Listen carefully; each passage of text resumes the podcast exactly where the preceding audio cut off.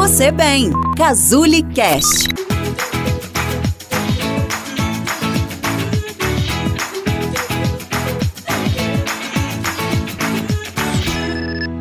Como é que você pode ensinar o seu filho a lidar com as emoções? Meu nome é Marcele Matos e eu quero conversar com você sobre esse assunto tão importante para que nós possamos criar pessoas inteligentes emocionalmente.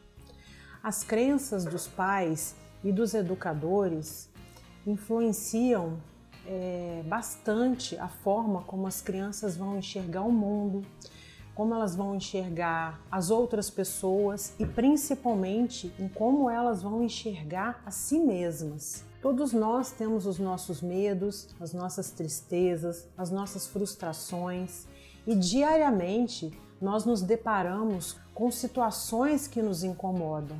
E é muito importante que nós saibamos ensinar as crianças a lidar com tudo isso que o mundo traz cotidianamente para as nossas vidas.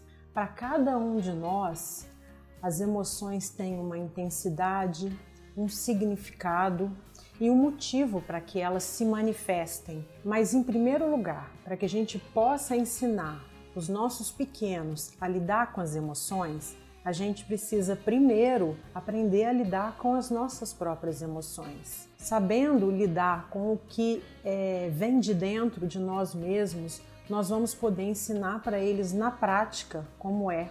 Cada pessoa enxerga uma mesma situação de formas diferentes. Pensa na nossa vida sem emoções. Seria uma vida sem graça, seria uma vida sem cor mesmo, sabe?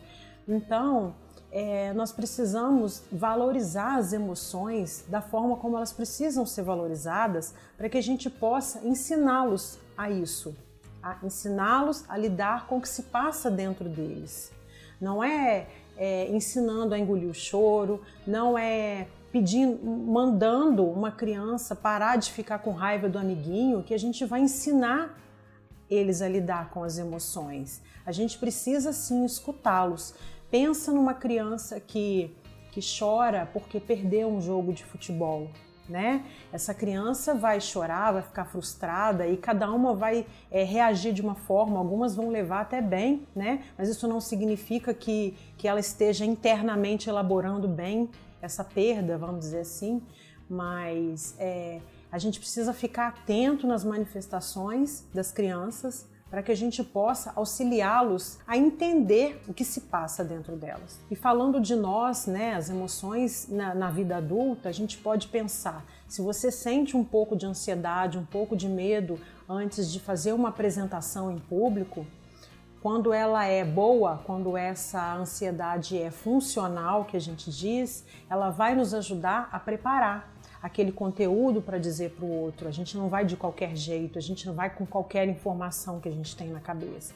Essa ansiedade boa, ela vai fazer com que a gente dê uma boa palestra e se preocupe minimamente em transmitir um conhecimento para aquela plateia. Pensamentos do tipo: o que eu estou sentindo? Por que eu estou sentindo isso? Que emoção eu estou sentindo agora? Devia fazer parte do nosso cotidiano para que a gente se torne consciente do que se passa dentro da gente. E assim a gente vai poder ensinar as crianças é, a agir dessa forma também. Fazendo dessa forma, a gente consegue perceber as emoções antes que elas transbordem num acesso de raiva com uma pessoa que estiver perto, né? num isolamento, num dia que a gente não estiver bem, numa palavra ríspida com uma pessoa que a gente ama. Isso é transbordar emoção. E quando você consegue percebê-la antes que isso aconteça, vai te fazer aprender a lidar com elas. Quando você valida o que se passa internamente com uma criança, você está ensinando para ela que ela é importante, que as emoções que ela sente são importantes. Você vai ensinar para essa criança que ela pode ser capaz de lidar com essas emoções, que ela não é vítima, ela não está ao sabor das emoções. E à medida em que ela vai se sentindo capaz de lidar com as situações do dia a dia e perceber o que se passa dentro dela, ela vai se sentindo mais fortalecida para aprender.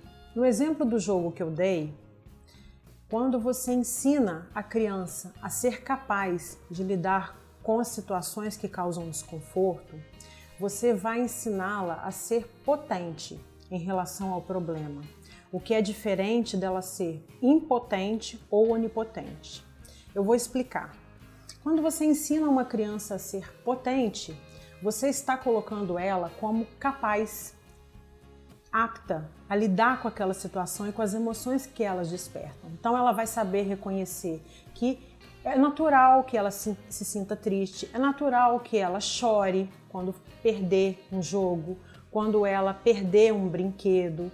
Na prática, isso significa que o problema existe.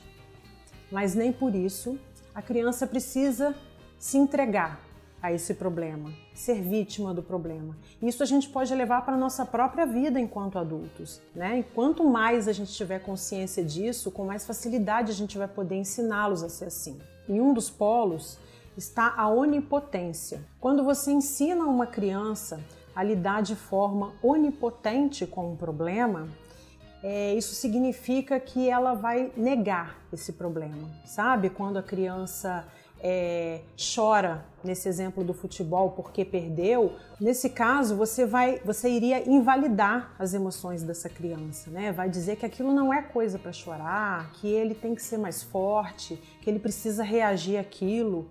Você está é, tirando dela o direito de sofrer. No outro polo nós temos a impotência. Quando você ensina uma criança a ser impotente perante o problema, você está ensinando ela a ser vítima, vítima daquela situação.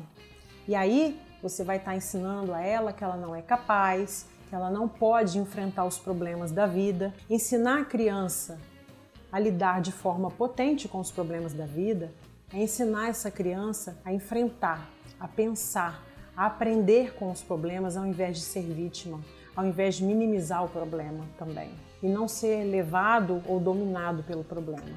Ensiná-los a assumir uma postura ativa diante das situações da vida vai levá-lo a se sentir mais seguro e autoconfiante. ensinar a acreditar em si e valorizar a sua essência. Espero que esse vídeo tenha feito sentido para você. Até o próximo vídeo.